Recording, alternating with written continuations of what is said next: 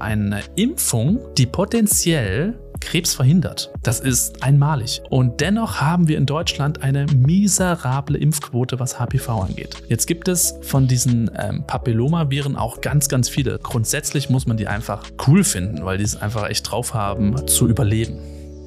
Herzlich willkommen zu deinem Podcast zur Frauengesundheit mit mir, Dr. Med Konstantin Wagner. Hier geht es um deine Themen, um deine Fälle und um deine Fragen. Wie gewohnt, wissenschaftlich, aber verständlich erklärt. Also, let the show begin.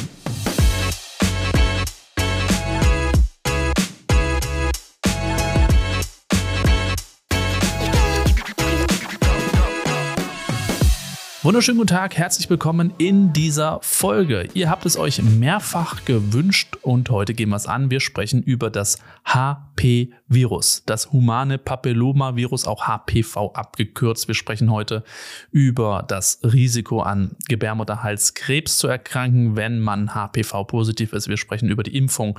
Wir sprechen über monogame Beziehungen und äh, diverse Konflikte, wenn die ein oder der andere auf einmal HPV-positiv ist.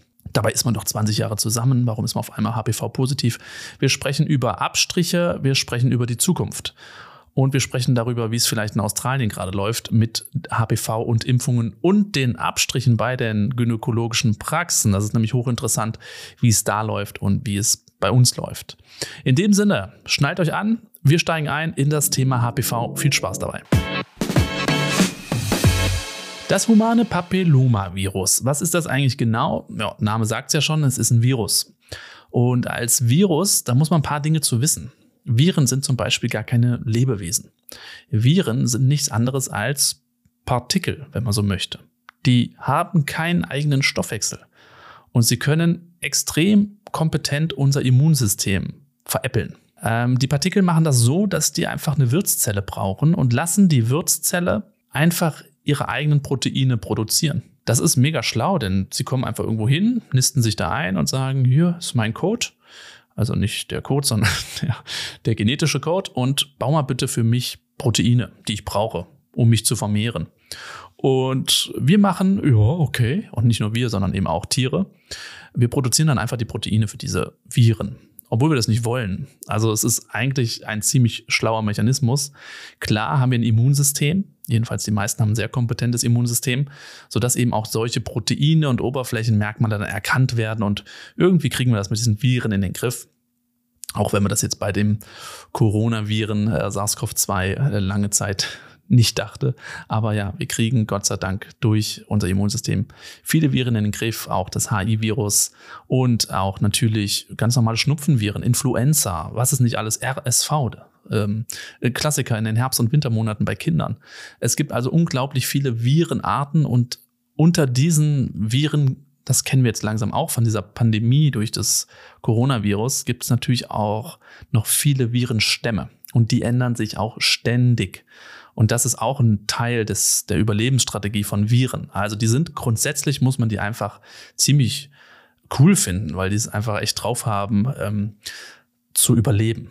Nur mit anderen Organismen. Jetzt gibt es von diesen ähm, Papillomaviren auch ganz, ganz viele. Es gibt mehr als 200 Virustypen, die bekannt sind. Und von denen sind etwa 40 an den Geschlechtsorganen beteiligt. Die befallen also vermehrt Geschlechtsorgane, nicht nur Vulva, Vagina und Gebärmutterhals, sprechen wir heute ganz ausführlich drüber, sondern eben auch Penis zum Beispiel. Aber HP-Viren können eben auch den Kehlkopf besiedeln. Da habe ich meine Doktorarbeit tatsächlich drin gemacht, im Hals-Nasen-Ohren-Bereich. Ganz schlimme Krebsarten, wenn man so möchte, weil auch schlecht operabel. Ähm, das muss man alles zu diesen Viren wissen. Jetzt habe ich gesagt, die können Proteine machen lassen. Diese Proteine können uns krank machen, okay, dann haben wir eine laufende Nase und so weiter. Sie können aber auch einen sehr wichtigen Mechanismus bei uns blockieren oder aufheben. Bei uns sind ständige Zellprozesse. Es wird ständig Zellmaterial aufgebaut, abgebaut etc. Aber das unterliegt alles einer gewissen Kontrolle. Aber diese Stoppsignale zum Beispiel, die vielen Zellen sagen, so bis hierhin bitte bauen und nicht weiter, die sind essentiell wichtig. Und dieses HP-Virus, spezielle Arten davon, spezielle Typen, die sogenannten High-Risk-Typen, die können eben diese Stoppsignale und Startsignale verändern und auch die Funktion aufheben, sodass es zu einem ungehemmten Wachstum kommt. Das nennt man dann Krebs. Ein Wachstum, was Strukturen durchbricht, also keine, keine Grenze kennt. Das ist dann ein Wachstum und ein invasives Wachstum, was wirklich dann auch äh, Krebs genannt wird. Im Gegensatz dazu diese Feigwarzen, die ja diese HP-Viren sehr oft und sehr gerne machen, das sind ja in dem Sinne auch Wucherungen, die aber dann irgendwann zum Ende kommen. Vielleicht habt ihr mal Feigwarzen gesehen ähm, oder Warzen unter den Füßen zum Beispiel, ja, ein ganz ähnliches Bild. Das sind also unschöne Prozesse, aber das geht wieder weg, beziehungsweise man kann es wegmachen und es entartet eben ganz selten. Und jetzt haben wir ja, wenn wir über HPV sprechen, müssen wir auch ganz viel über Gebärmutterhalskrebs sprechen. Und jetzt kommt ein Fakt, der echt krass ist, in dem man sich wirklich wirklich vergegenwärtigen muss für alles das, was ich gleich noch erzähle. Wenn eine Frau Gebärmutterhalskrebs hat, das wird operiert, das wird untersucht, ist es so, dass zu fast, also man kann schon sagen, zu 100 Prozent, 100 Prozent ist HPV beteiligt. Wir haben also, egal auf welchem Kontinent wir uns befinden, egal welchen Gebärmutterhalskrebs wir untersuchen, HPV wird beteiligt sein. Das war also vor einiger Zeit, waren das noch 80, 90 Prozent. Mittlerweile kann man eigentlich sagen, dass fast jeder Gebärmutterhalskrebs irgendwie mit HPV assoziiert ist. Es ist also ein starker Risikofaktor bei Gebärmutterhalskrebs. Das heißt jetzt aber nicht, dass, wenn du zum Beispiel bei einer Gynäkologin warst und das kommt raus HPV positiv, dass du Gebärmutterhalskrebs auf jeden Fall bekommst. Es ist nur ein Risikofaktor und der Weg bis zur Entartung ist auch sehr lang. Da sprechen wir nicht von wenigen Tagen oder Wochen, sondern wir sprechen wirklich von Jahren. Wenn du also bei einer Gynäkologin warst und hast einen Abstrich bekommen und es war HPV positiv, dann muss auch das Zellbild noch nicht mal verändert sein. Etwa 80 Prozent aller sexuell aktiven Menschen machen mindestens einmal im Leben eine HPV-Infektion durch. Und diese Zahl entsteht auch besonders in den ersten sexuell aktiven Jahren. Also, bei mir war es jetzt ein bisschen später, aber bei den meisten ist das so, mit, sagen wir mal, 15, 16, 17 werden sie sexuell aktiv und man hat am Anfang eben auch wechselnde Geschlechtspartner und Partnerinnen. Und hier entsteht diese 80%-Zahl. Das heißt, hier habt ihr wahrscheinlich mit hoher, hoher Wahrscheinlichkeit Kontakt zu HPV. Und das Ganze nennt man dann transiente HPV-Infektion, weil diese Infektion durch unser Immunsystem natürlich im Bann gehalten wird und es geht wieder weg. Übrigens ein Fall oder ein Faktor, warum man jetzt zum Beispiel bei einer 25-Jährigen gar keinen HPV-Test machen würde, oder es ist auch nicht so vorgesehen bei der Krebsvorsorge, weil da mit hoher Wahrscheinlichkeit eh was rauskommt, es aber gar keine Konsequenz hat, weil es wahrscheinlich bei über 90 Prozent der infizierten Frauen wieder weggehen wird. Und das innerhalb von zwei Jahren, ganz ohne Therapie und ganz ohne Folgen. Und bei etwa 10% der betroffenen Frauen, wir sprechen jetzt mal als Gynäkologe, sprechen wir nur über Frauen, bleiben so dauerhafte Infektionen. Und die können eben auch, wenn es dauerhaft ist, zu Zellveränderungen führen. Und das eben am Gebärmutterhals. Da haben die HP-Viren es sehr gemütlich. Da ist wirklich der Wohlfühlbereich und deswegen ist ganz, ganz oft der Gebärmutterhals beteiligt. Diese 10%, wo sich Zellveränderungen dann über Jahre entwickeln, Davon entwickeln nur ein bis drei Prozent in zehn Jahren einen Gebärmutterhalskrebs. Und die übrigen heilen ohne Therapie aus. Und man kommt immer in so einen gewissen Aktionismus, wenn man natürlich einen Nachweis hat von HPV. Ne? Wir rufen eine Patientin an. Ja, Abstrich ist alles gut, ähm, aber es ist HPV nachgewiesen worden. Aber machen Sie sich keine Sorgen, wir kontrollieren das in sechs Monaten und Sie brauchen noch gar keine Therapie. Das ist sehr unbefriedigend für die Patientin, die am Telefon hockt und sagt, äh, erstens, woher kommt das? Zweitens, was kann ich dagegen tun? Es soll weggehen. Äh, drittens, kriege ich jetzt Gebärmutterhalskrebs? Das sind ja so die drei meistgestellten Fragen, die wir nachher ja auch noch klären, denn wir wollen ja auch noch eure Fragen nachher einmal beleuchten. Aber das nun mal zu den rein statistischen Zahlen. Das heißt, HPV bedeutet nicht sofort, ihr kriegt Krebs. So, jetzt haben wir ein bisschen was gelernt zu HPV allgemein und was das so am Körper ausrichten kann. Jetzt sprechen wir doch mal über die Impfung. 2008 gab es einen Medizinnobelpreis für eine gewisse Person, der sich Harald Zuhausen nennt. Der hat nämlich den Zusammenhang zwischen HP-Viren und Gebärmutterhalskrebs erkannt und damit eben einen Grundstein für die Forschung des HPV-Impfstoffs gelegt. Jetzt muss man sich nochmal vergegenwärtigen, über was wir jetzt sprechen. Wir sprechen jetzt über eine Impfung, die potenziell Krebs verhindert. Das ist einmalig. Es gibt, es gibt aktuell noch keine Impfung, die potenziell Krebs verhindert.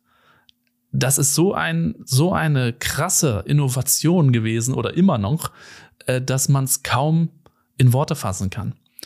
Und dennoch haben wir in Deutschland eine miserable Impfquote, was HPV angeht. Wir kennen das jetzt so ein bisschen von den Covid-Impfstoffen, beziehungsweise den äh, Impfstoffen gegen SARS-CoV-2. Was da medial wieder passiert ist, ist ja nicht zum ersten Mal passiert.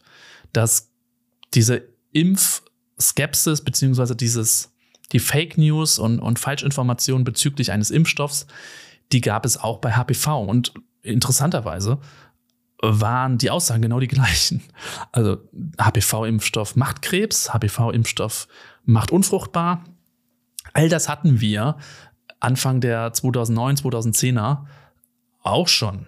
Also deswegen war das jetzt putzig für alle, die damals schon so ein bisschen involviert waren, dass genau diese Aussagen wiederkamen. Man dachte sich, boah, das ist ja irgendwie, hat man Déjà-vu. Aber ja, so ist es. Und siehe da, medial, wir wissen ja auch, was in der Pandemie passiert ist, ist das natürlich ein gewisser Druck entstanden, eine gewisse Skepsis gegenüber einem Impfstoff, den man ja jungen Menschen gibt, die gesund sind. Das muss man sich auch immer vergegenwärtigen. Wir impfen immer gesunde Menschen. Also will man natürlich nicht, dass eine Impfung irgendwie krank macht oder potenziell später äh, so Auswirkungen hat, dass sie selbst keine Kinder bekommen können. Und jetzt geht es ja darum, dass wir Kinder impfen wollen. Und das ist natürlich nochmal was ganz Spezielles, genauso wie wenn man Schwangere impft oder Stillende impft etc. Also man versteht schon, dass da kritisch hinterfragt wird, aber rein wissenschaftlich ist es natürlich eine Katastrophe. Nun haben wir eine Impfquote in Deutschland von bei Mädchen 50 Prozent ungefähr. Weniger, 48 sind es, glaube ich, gewesen. Für Jungs 5 Prozent. Und jetzt werden vielleicht einige von euch aufhören. Jungs? Man impft auch Jungs? Ja, man impft auch Jungs. Und es war ein riesen Hickhack. Man, man, hat, also das ist auch durch die sozialen Medien gegangen. Man musste so lange kämpfen, bis man gesagt hat, hallo, die Jungen und späteren jungen Männer, die können sich eben auch mit HPV infizieren. Die haben statistisch einfach häufiger wechselnde Geschlechtspartner und die könnten ja potenziell durch ihre Aktivitäten Mädchen und Frauen infizieren. Warum impfen wir denn nicht einfach Jungs? Ah ja, ist eine gute Idee, hat man dann irgendwann gesagt und das ist noch nicht so lange her. Also ist jetzt die offizielle Impfempfehlung zum Mitschreiben, Jungen und Mädchen zwischen 9 und 14 Jahren zu impfen gegen HPV. Die HPV-Impfstoffe ändern sich immer ein bisschen, weil man natürlich immer mehr von diesen Stämmen und von diesen Typen rausbekommt, die potenziell auch eine Gefahr darstellen. So wird dieser Impfstoff immer mal wieder erweitert. Wenn du also 2015, 16 das erste Mal den Impfstoff bekommen hast, dann hast du schon einen gewissen Schutz. Aber der Impfstoff von heute ist natürlich umfangreicher. Das muss man schon auch dazu sagen. Und jetzt kommt noch was, weil jetzt viele auch sagen werden, ja, ich bin geimpft und jetzt habe ich trotzdem eine Vorstufe von Gebärmutterhalskrebs. Das hat ja überhaupt nicht geholfen. Das ist genau der Punkt. Wir wissen über ein paar Stämme, über ein paar Virentypen, dass sie Gebärmutterhalskrebs machen können. Wir wissen es von vielen, vielen Stämmen und Typen noch nicht und die können ja trotzdem auch Gebärmutterhalskrebs machen. Nichtsdestotrotz ist der Schutz, den wir jetzt schon kennen, viel, viel besser als gar kein Schutz. Also ist die absolute Empfehlung, Jungs und Mädchen im Alter zwischen 9 und 14 zu impfen, um eine mögliche Krebserkrankung zu verhindern. Ja, das muss man erstmal so sacken lassen. Und ich muss die Impfquoten auch immer sacken lassen. Jetzt wollte ich ein bisschen über Australien sprechen, weil es da tatsächlich so ist, dass die Impfquoten bei 80 Prozent liegen. 70 Prozent, glaube ich, bei den Jungs, 80 Prozent bei den Mädchen. Und bei denen wird es so sein, dass man überhaupt keine Abstriche mehr beim Gynäkologen machen wird. Die haben nämlich eine Krebserkrankung wie eine, wie eine Masernerkrankung fast ähm, eradiziert, ausgelöscht. Man sieht also an solchen Daten, bei uns müssen wir noch auf die Daten warten, was macht unser, unsere Krebsvorsorge gerade mit den Cervixkarzinomen, so heißt das auf schlau, die Gebärmutterhalskrebse, und was macht eben die Impfung auch. Man sieht natürlich, dass sie zurückgeht. Ist ja auch ganz logisch. Je mehr wir impfen dagegen, desto weniger Gebärmutterhalskrebs wird es geben und Peniskarzinom und Vulvakarzinom und Vaginalkarzinom und natürlich auch die Kehlkopfkrebse. Das ist absolut eine logische Konsequenz. Dann zu unseren Abstrichen, die wir ja als Gynäkologen machen. Man, warum macht man denn jetzt nicht ab 20 Jahren jedes Mal einen HPV-Test mit? Das habe ich ja erklärt. Diese transienten Infektionen sind da sehr, sehr häufig.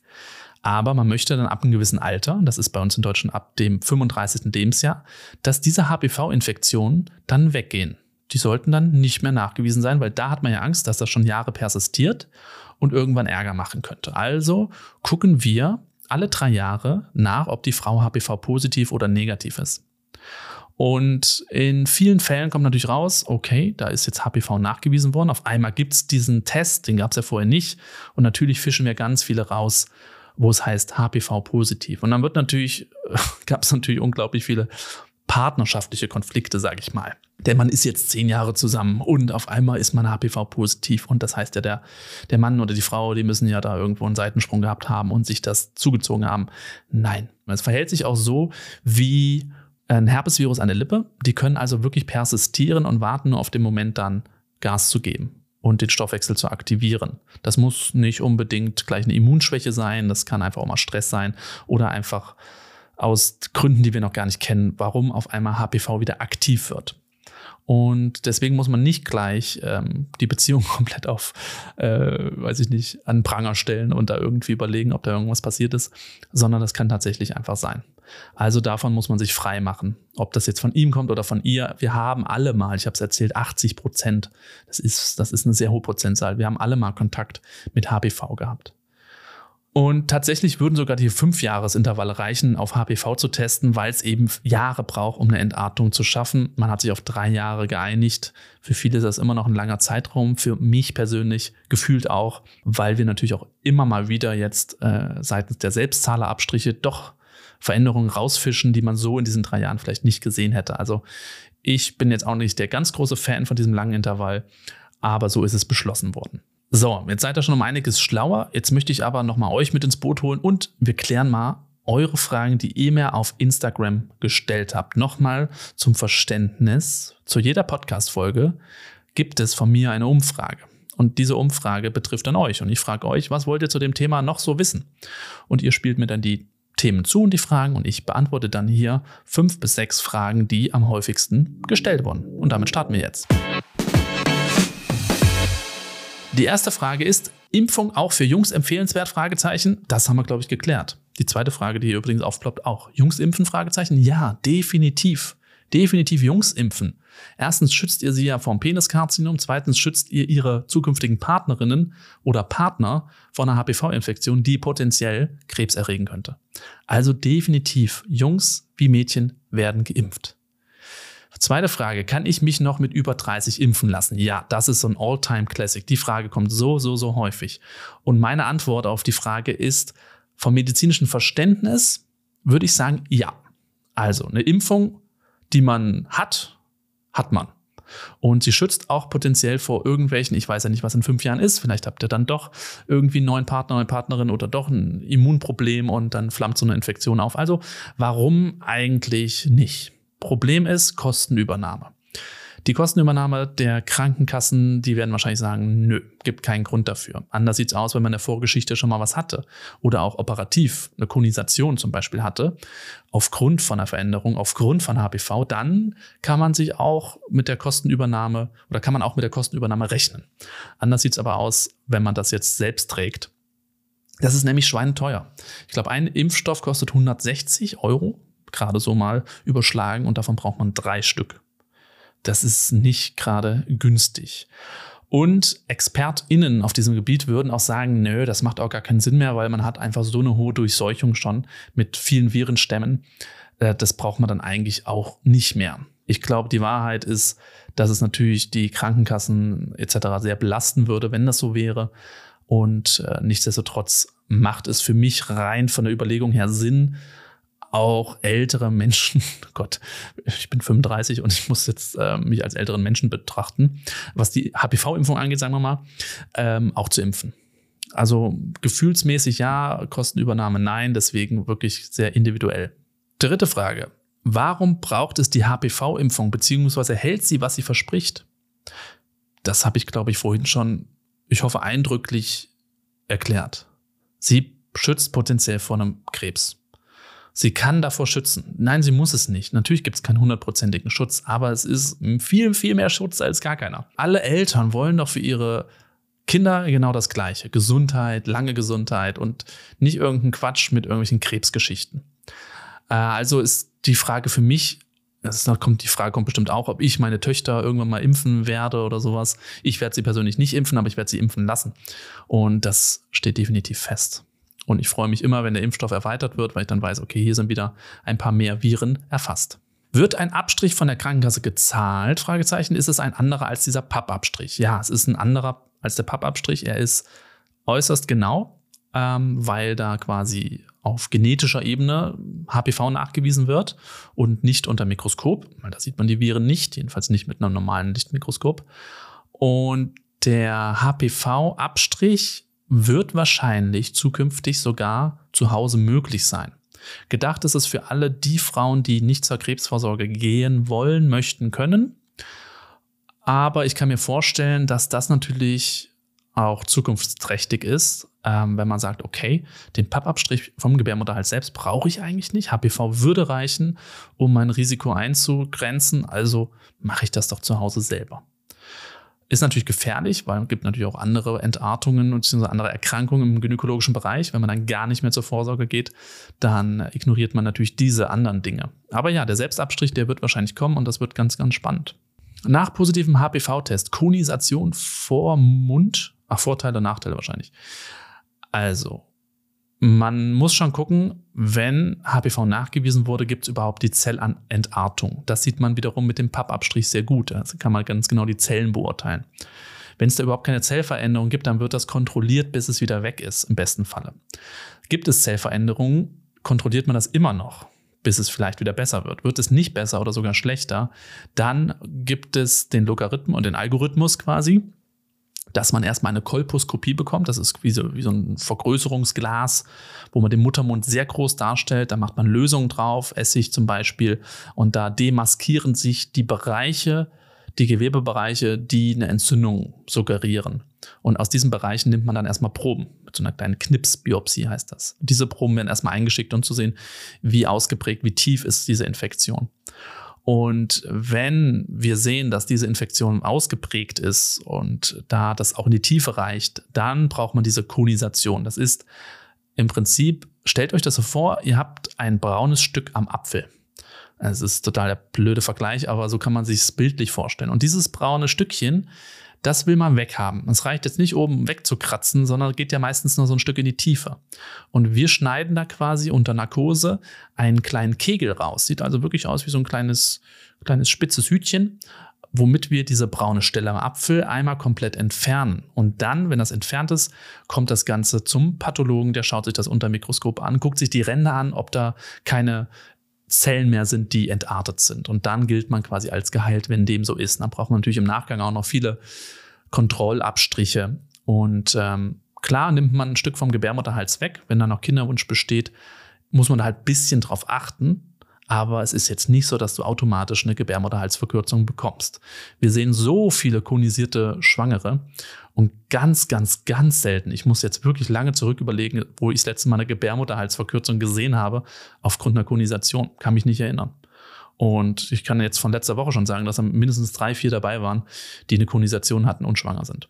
So, das waren eure häufigst gestellten Fragen waren natürlich viel, viel mehr, aber die kann ich nicht alle beantworten, aber die waren sehr, sehr häufig. Ich hoffe, ihr konntet ein bisschen was mitnehmen, seid ein bisschen aufgeschlaut. Ganz wichtiger Appell an dieser Stelle auch nochmal.